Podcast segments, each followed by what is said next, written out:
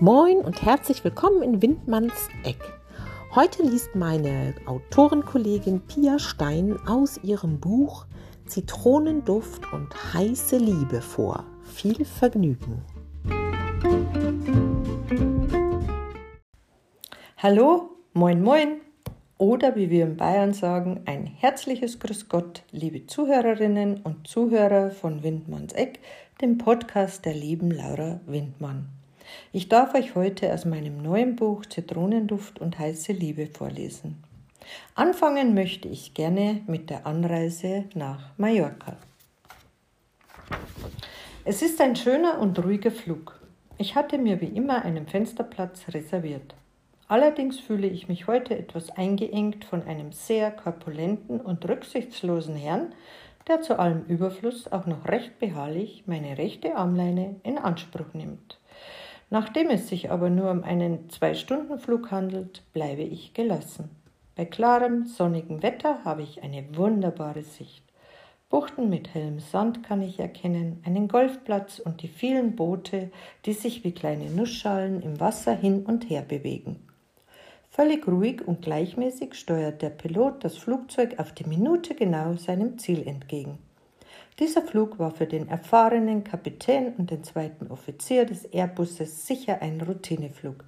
Die Maschine landet ganz sanft und fast überpünktlich.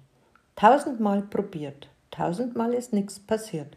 Dieser alte Song geht mir während der Landung durch den Kopf. Obwohl es keinerlei Turbulenzen gegeben hat, atmen doch einige Passagiere erleichtert auf. Ich löse meinen Sicherheitsgurt und stehe auf, nehme meine Jacke und meine Handtasche und versuche, mein Bordcase aus dem Ablagefach zu nehmen. Ein netter Mann aus der Reihe hinter mir ist mir behilflich. Der sieht blendend aus, denke ich. Dass er sich auf seinen wohlverdienten Urlaub freut, merkt man ihm an. Na, zumindest nimmst du am Leben wieder insoweit teil, liebe Rebecca, dass es dir auffällt, dass auch andere Mütter schöne Söhne haben, denke ich so für mich. Es wird geschubst, gedrängelt, geschoben und gezogen. Es stehen verschiedene Typen umher, die Wichtigtour, die Gleichgültigen, die Gelangweilten und die Gehetzten. Wie verschieden die Menschen doch sind. Ein paar Geschäftsreisende, aber vorwiegend dürften es Touristen sein, die auf der schönen Mittelmeerinsel die wohl kostbarsten Wochen des Jahres verbringen wollen. Wie viele unter ihnen werden enttäuscht sein von ihren Unterkünften, geht mir durch den Kopf. Das ist uns ja allen schon mal passiert. Deshalb greife ich, greife ich lieber auf altbewährtes zurück. Mit dem Haus der Pettersons habe ich einen Glücksgriff gemacht. Es ist perfekt ausgestattet und hat alles, was mein Herz begehrt. Es ist sauber und bestens erhalten. Das Auto, die Vespa, das Mountainbike, alles steht mir zur Verfügung. Ein Gefühl, als würde ich nach Hause kommen, überfällt mich. Ich fühle mich zum ersten Mal seit langem wieder einmal unheimlich frei. Ich schlendere Richtung Gepäckausgabe und sehe da, meine Koffer kommen tatsächlich als erste durch die Luke geschossen. Ich nehme sie auf, wuchte sie vom Gepäckband und versuche unbeschadet durch die Wartenden den Ausgang entgegenzurollen. Ich krame den von mir überlassenen Autoschlüssel aus meiner Tasche, gehe aber erstmal in das nette, neu gestaltete Café am Parkhaus, um einen Cappuccino zu trinken. Das mache ich immer so, wenn ich hier ankomme. Ich sitze da, genieße meinen Kaffee und die ersten Sonnenstrahlen auf der Insel. Das Gewusel der vielen Gäste am Flughafen ist gigantisch. Die einen suchen ihre Reiseleitung und drängen anschließend in die unzähligen Busse, die anderen warten an den Schaltern der diversen Mietwagengesellschaften im Parkhaus, um endlich ihren Wagen entgegennehmen zu können. Heute allerdings ist die Menschenmasse fast nicht auszuhalten. Vor allen Dingen habe ich heute das Gefühl, die am schlechtesten angezogensten Reisenden, die ich je gesehen habe, vor mir zu haben. Männer in ihren ausgebeulten und verwaschenen Dreiviertelhosen mit tausend ausgeleierten Taschen an den Seiten, die Füße in Tennissocken gesteckt und ausgelatschte Sandalen drüber. Oder gar in von der Sonne verblichenen Badelatschen. Wie ekelhaft. Die Damen, ob in kurzen oder langen Gewändern, langen oder kurzen Hosen, T-Shirts mit oder ohne Träger, mehr oder weniger verpackt, haben offensichtlich alle keinen Spiegel zu Hause. Auf ihren Shirts stehen Sprüche, mit denen sie sich selbst auf das Niveau einer Prostituierten oder Trinkerin herabstufen, und an ihren Haaren erkennt man, dass sie sich nur von vorne frisieren, da sie am Hinterkopf noch das Nest vom nächtlichen Kopfkissen haben. Oh Gott, offensichtlich verstehen diese Leute unter dem Wort Urlaub, sich einfach nur gehen zu lassen. Nein, beschließe ich, heute verziehe ich mich wohl lieber schneller als sonst. Ich gehe nach links zu den Dauerparkplätzen und sehe schon das schöne dunkelblaue Mercedes Cabrio. Ich wuchte den einen Koffer in den Kofferraum und den anderen auf den Rücksitz. Ich setze mich auf den schönen cremefarbenen Ledersitz, drehe den Zündschlüssel um und fahre Richtung Exit. Nichts wie raus hier, weg von den Auspuffgasen. Draußen angekommen stelle ich das Navi ein, öffne das Dach und fahre mit einem Gefühl der Freude los in Richtung Pietra. Der Wind pfeift mir um die Nase und es überkommt mich ein Gefühl nicht geahnter Freiheit. Nach 40 Minuten Fahrzeit komme ich in dem kleinen idyllischen Örtchen an. Ich fahre den Berg hinauf und stehe vor dem wunderschönen Anwesen direkt vor den hohen roten Säulen. Hier in diesem gemütlichen Gebäude werde ich die nächsten sechs Wochen verbringen. Hier kann ich abschalten, aber auch kreativ sein, das hoffe ich zumindest.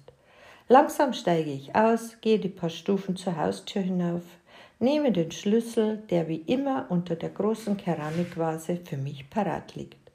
Fast ehrfürchtig stecke ich ihn ins Schlüsselloch und sperre die alte und doch wundervoll erhaltene Haustüre auf. Sogar das Knacken des Schlosses kommt mir inzwischen bekannt vor. Ich fühle mich wohl, eigentlich wie zu Hause. Die Pattersons, meine Vermieter, sind ein liebes älteres Ehepaar mit viel Humor und einer positiven Lebenseinstellung. Ich hole meine Koffer aus dem Auto, gehe rauf ins Schlafzimmer und schlüpfe erst einmal aus meinem Kleid, nehme eine Dusche und ziehe dann meine weißen Shorts an. Dazu ein weißes Seidentop dieses hole ich aus dem Koffer und gehe wieder nach unten. Im Wohnzimmer steht eine Vase mit weißen Lilien und am Tisch liegt eine Willkommenskarte der Pattersons. Ach, wie süß! Die Pattersons haben nicht vergessen, dass weiße Lilien meine Lieblingsblumen sind. Dann öffne ich die am Tisch liegende Karte. Sie wünschen mir einen tollen Aufenthalt und sensationelle Ideen für meine nächste Kollektion. Ja, die werde ich haben, wenn nicht hier, wo sonst. Daneben haben sie mir einen großen Zeichenblock hingelegt.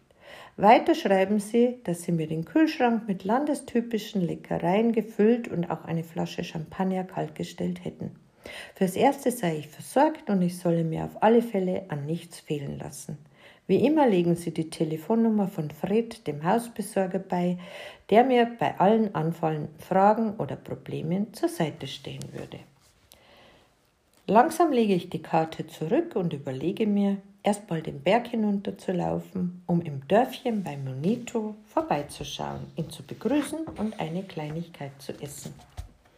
Manito sieht mich schon von Weitem und kommt mir mit ausgebreiteten Armen entgegengelaufen.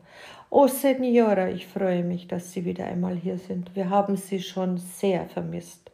Hatten Sie eine gute Reise? Ich habe Mühe, mich aus seiner festen Umarmung zu befreien und sage, ja, Manito, die Reise war ausgezeichnet und ja, Sie haben mir auch gefehlt. Möchten Sie eine Kleinigkeit essen, Signora? Ja, sehr gerne, ich bin sehr hungrig. Im Flugzeug habe ich aufgrund meiner sehr eingequetschten Situation auf mein Sandwich und sogar auf meinen Kaffee verzichtet. Jetzt kann ich wirklich etwas Ordentliches vertragen, denke ich. Kommen Sie. Ich habe einen schönen Tisch für Sie auf der Terrasse im Schatten, wenn Sie möchten. Ich folge ihm durch das Restaurant auf die Terrasse. Fast alle Tische sind tatsächlich besetzt. Die Einrichtung des Lokals wurde grundsätzlich umgestaltet. Alles ist neu. Am Tisch angekommen dreht Manito den Tisch geschickt so, dass ich meinen Blick in die wundervolle Natur schweifen lassen kann. Ich setze mich und bedanke mich bei ihm für diesen schönen Platz. Liebe Zuhörerinnen und Zuhörer, an dieser Stelle möchte ich die Lesung beenden euch aber noch einen Text aus der Presse vorstellen, da ich denke, dass der Journalist, der diesen Artikel herausbrachte, mein, gut, mein Buch sehr gut beschreibt. Überschrift. Pia Stein kegelt ihre Hauptfiguren um. Zitronenduft und heiße Liebe.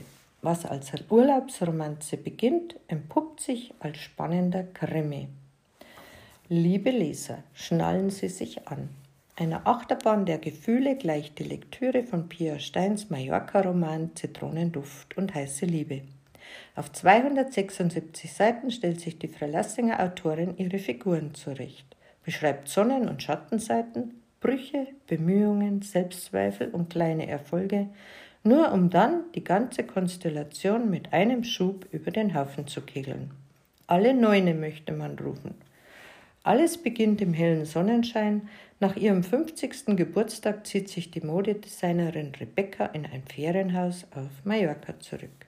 Sie braucht dringend eine Auszeit von ihrem Ex-Mann Thomas, von ihrem Geschäft, von ihrem gelegentlich zudringlichen Förderer Umberto Dolce, von ihrer stets kritischen Adoptivtochter Tamara. Wieder alle Vernunft lässt sich Rebecca auf eine Affäre mit dem heißblütigen einheimischen Hotelier ein. So weit, so gut, auch so erwartbar. Doch jetzt kommt es dicke. Tochter Tamara wird auf einer Demonstration verprügelt, steht überraschend mit ihrem Freund Klaus vor der Tür des Urlaubsdomizils und stört die Muse der Rebecca, die sie doch braucht, um ihre neue Modekollektion zu entwerfen. Die beschauliche Handlung nimmt Fort auf. Das unheimliche Auftauchen eines Unbekannten im Feriendomizil deutet es an. Die heile Inselwelt gerät ins Wanken. Zuerst verschwindet Rebekkas Liebhaber spurlos, worauf sie geradezu paranoid und panisch reagiert. Dann geht es auch noch ihrer Adoptivtochter Tamara an den Kragen. Bald stellt sich heraus, dass beide Fälle zusammenhängen und aus der vermeintlichen Urlaubsromanze ist unvermittelt ein Kriminalfall geworden. Um Rebecca zu unterstützen, reisen zwei Beamte des Landeskriminalamts Bayern auf die Insel.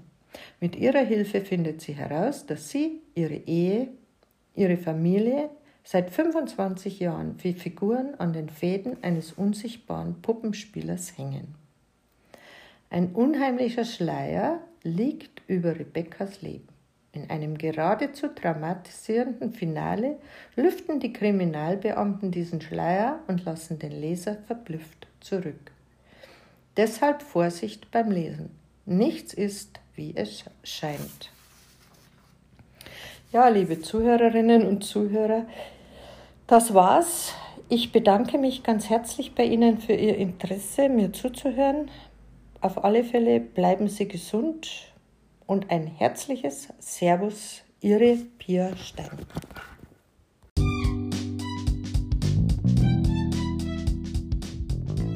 Sie hörten eine Lesung von Pia Stein.